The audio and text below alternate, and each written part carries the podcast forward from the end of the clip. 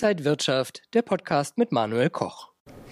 Liebe Zuschauer, herzlich willkommen hier von der Frankfurter Börse. Das Jahr 2024 ist an der Börse nicht ganz so gut gestartet und wir wollen für Sie heute mal schauen, welche alternativen Möglichkeiten es gibt, 2024 fit zu sein mit, den, mit dem Geld und den Investments, die man hat. Und das mache ich mit Rolf Pieper.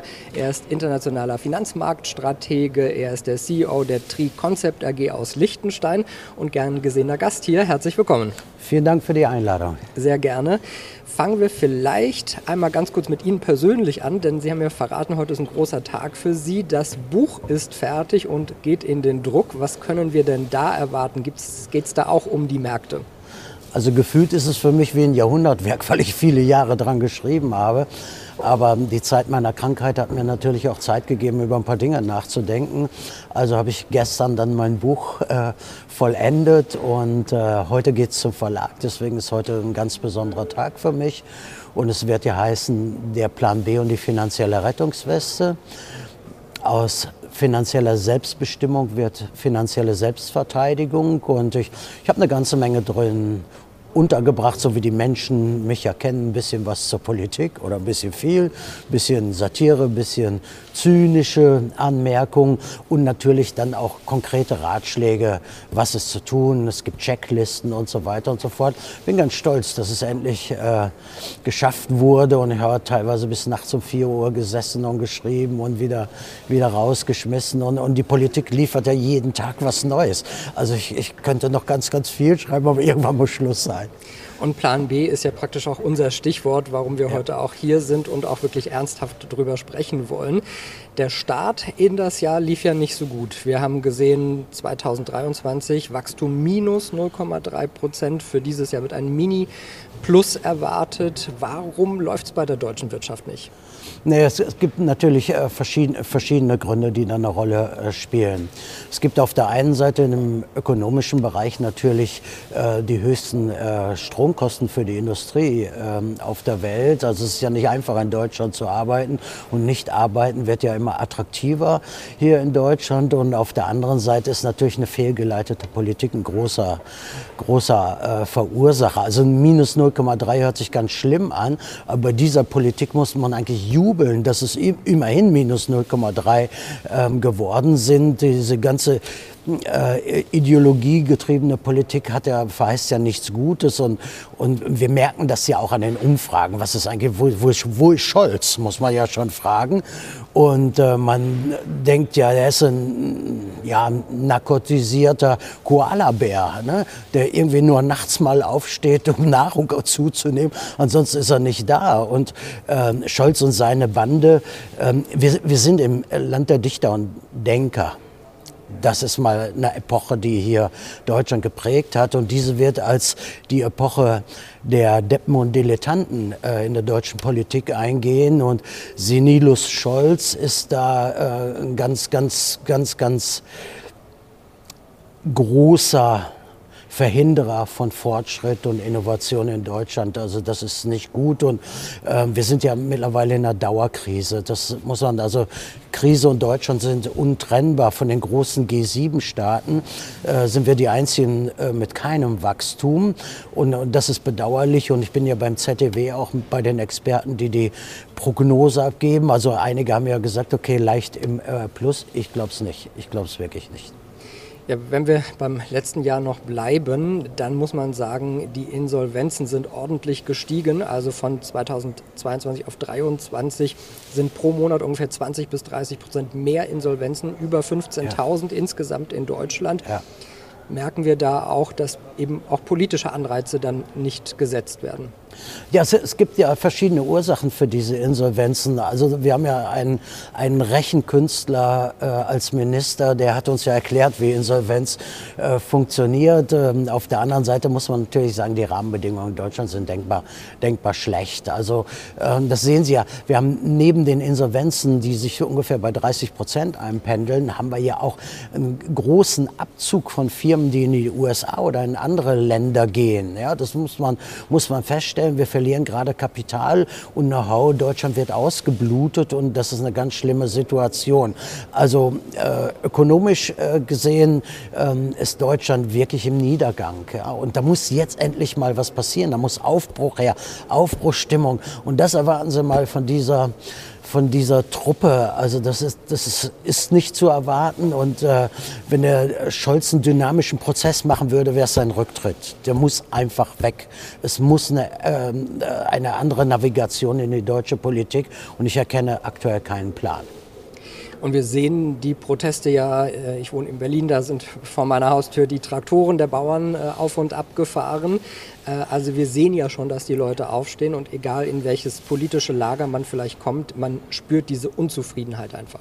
Ja, die ist weit verbreitet und ähm, die Bauern sind die Speerspitze. Gratulation, die Bauern haben das toll gemacht. Endlich mal zu zeigen, so nicht weiter. Ja? Aber welche Diskussion haben wir denn um die Bauernproteste gehabt? Es gab gleich eine Stigmatisierung, rechts unterwandert. Hier sind Menschen mit anderer Meinung unterwegs und sie werden gleich durch die deutsche Journalie ähm, als rechtsunterwandert bezeichnet. Was ist denn das für ein Demokratieverständnis in diesem Lande? Und ich, ich bin ganz stolz auf die Bauern. Ich habe selber, äh, ich pendel ja immer zwischen Schweiz und Deutschland, habe selber in, in Deutschland äh, auf der A61 so eine ganze Kolonne gesehen. Und, und man kann ja lesen, das habe ich auch in meinem Buch im Übrigen beschrieben, man kann ja sehen, alle Menschen machen Daumen hoch. Es ist hier keiner gegen die Bauern. Es sind ja alle auf der Seite, ein paar wenige sind vielleicht dagegen die den ähm, ja, ökologisch das vielleicht nicht gefällt, weil sie einen anderen Plan haben und die deutsche äh, Wirtschaft ausbluten wollen. Aber ich finde, die Bauern haben das gut gemacht und das war gut und das war ein sehr schönes Spiegelbild der deutschen Stimmung. Die Deutschen haben die Schnauze voll in allen Bereichen.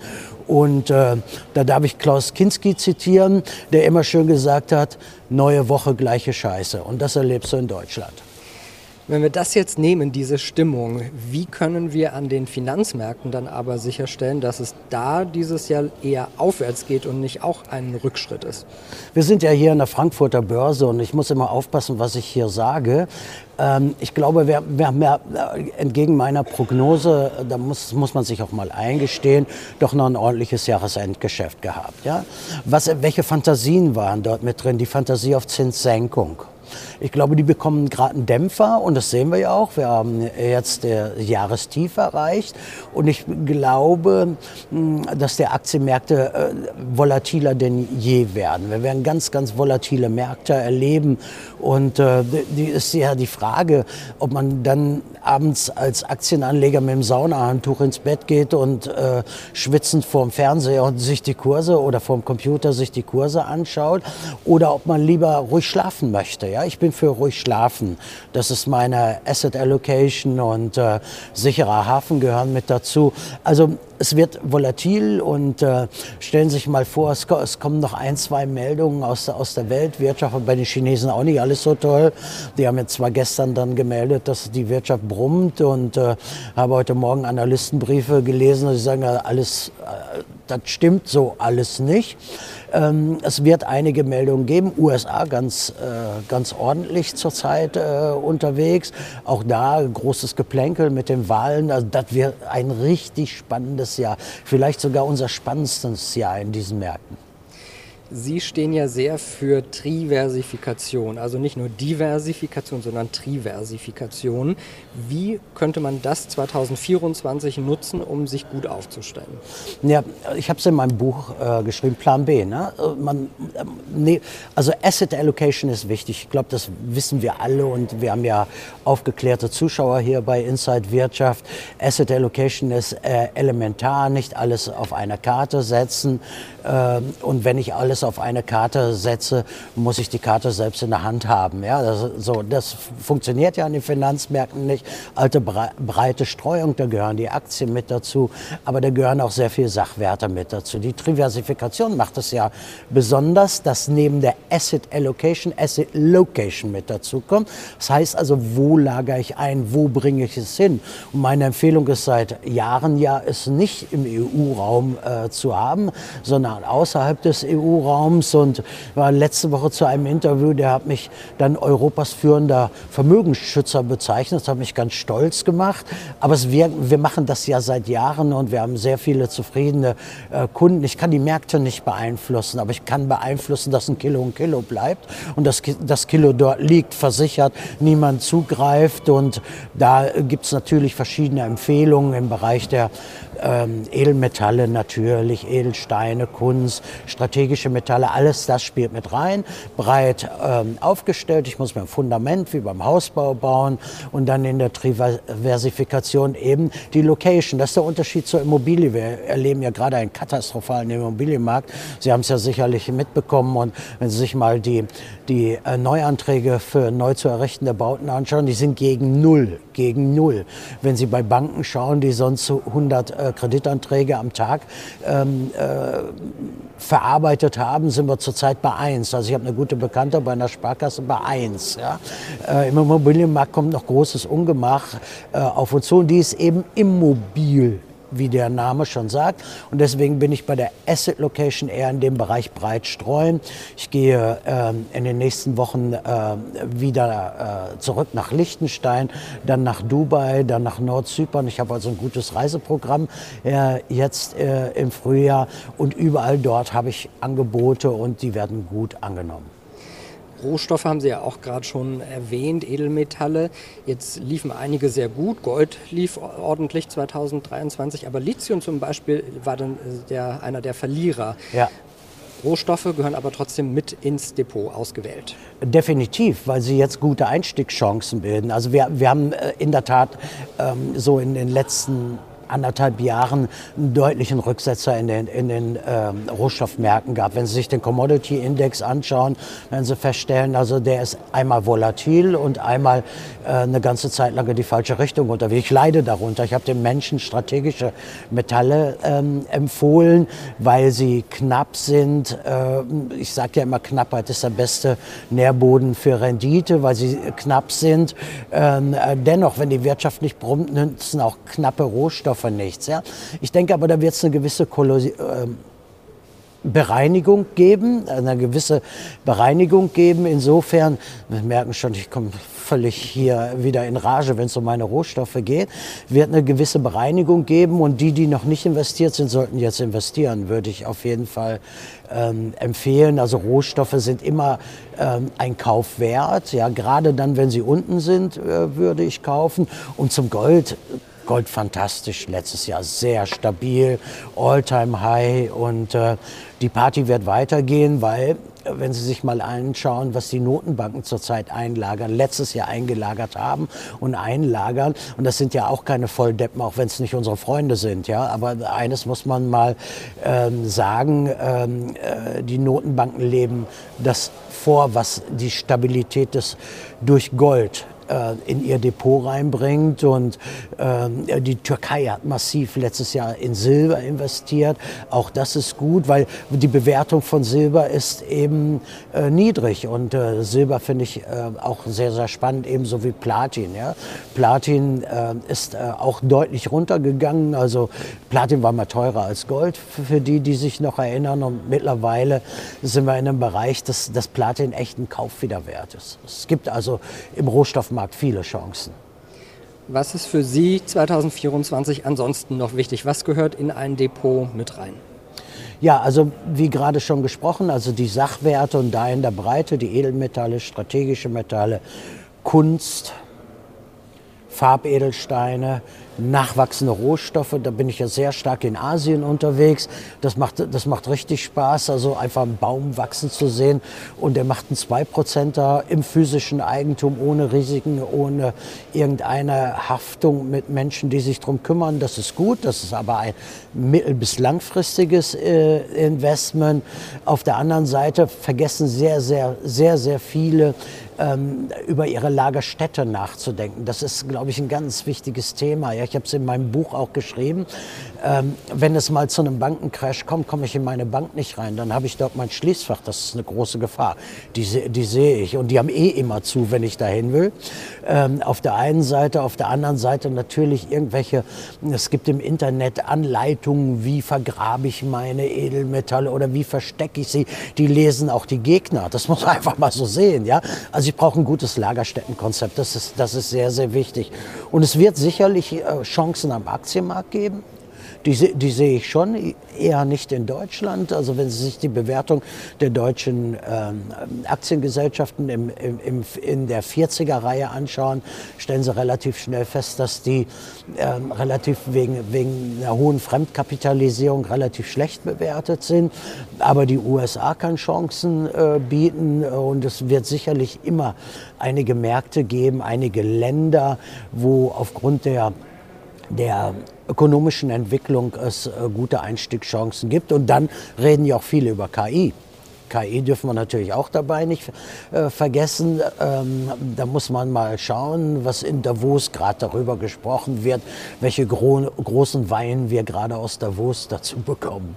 Ja, ich glaube, das ist auch ein großes Thema dort, eben aber auch politische Ereignisse. Das Motto in Davos ist ja Vertrauen wiederherstellen. Äh, ich glaube, das sagt auch einiges, weil wir in vielerlei Hinsicht Vertrauen wiederherstellen sollten. Ja, also in erster Linie die Akteure dort, ne, finde ich, dass sie Vertrauen wiederherstellen sollten. Das wird nicht gelingen. Also bei mir sind sie durch. Diese Davos-Clique äh, wird für alles sorgen, aber nicht für eine Gerechtigkeit oder Gleichheit auf der Welt. Das, das können wir vergessen, wenn Sie, wenn sie schauen, wer dort alles unterwegs ist. Äh, äh, bisher kam nichts Gutes vom World Economic Forum. Und äh, ich denke, das bleibt so. So, Ihr Ausblick nochmal für dieses Jahr. Welche Märkte sind wichtig und wie optimistisch oder pessimistisch sind Sie? Ja, Krise ist Dauerzustand in Deutschland. Ähm, wenn wir noch über einen Punkt reden dürfen, ist ja die Dramatik, die habe ich analysiert in meinem Buch, die implizite Verschuldung der Bundesrepublik Deutschland, also die Leistungsversprechen in die Zukunft. Und äh, da gibt es ja den Professor Raffelhüschen, der dazu äh, Analysen macht und äh, die habe ich auch dort aufgeführt. Und wenn wir die implizite Verschuldung nehmen, also Leistungsversprechen für Beamte, Pensionäre und so weiter und so fort, ist Deutschland eines der höchst verschuldeten Länder auf der Welt.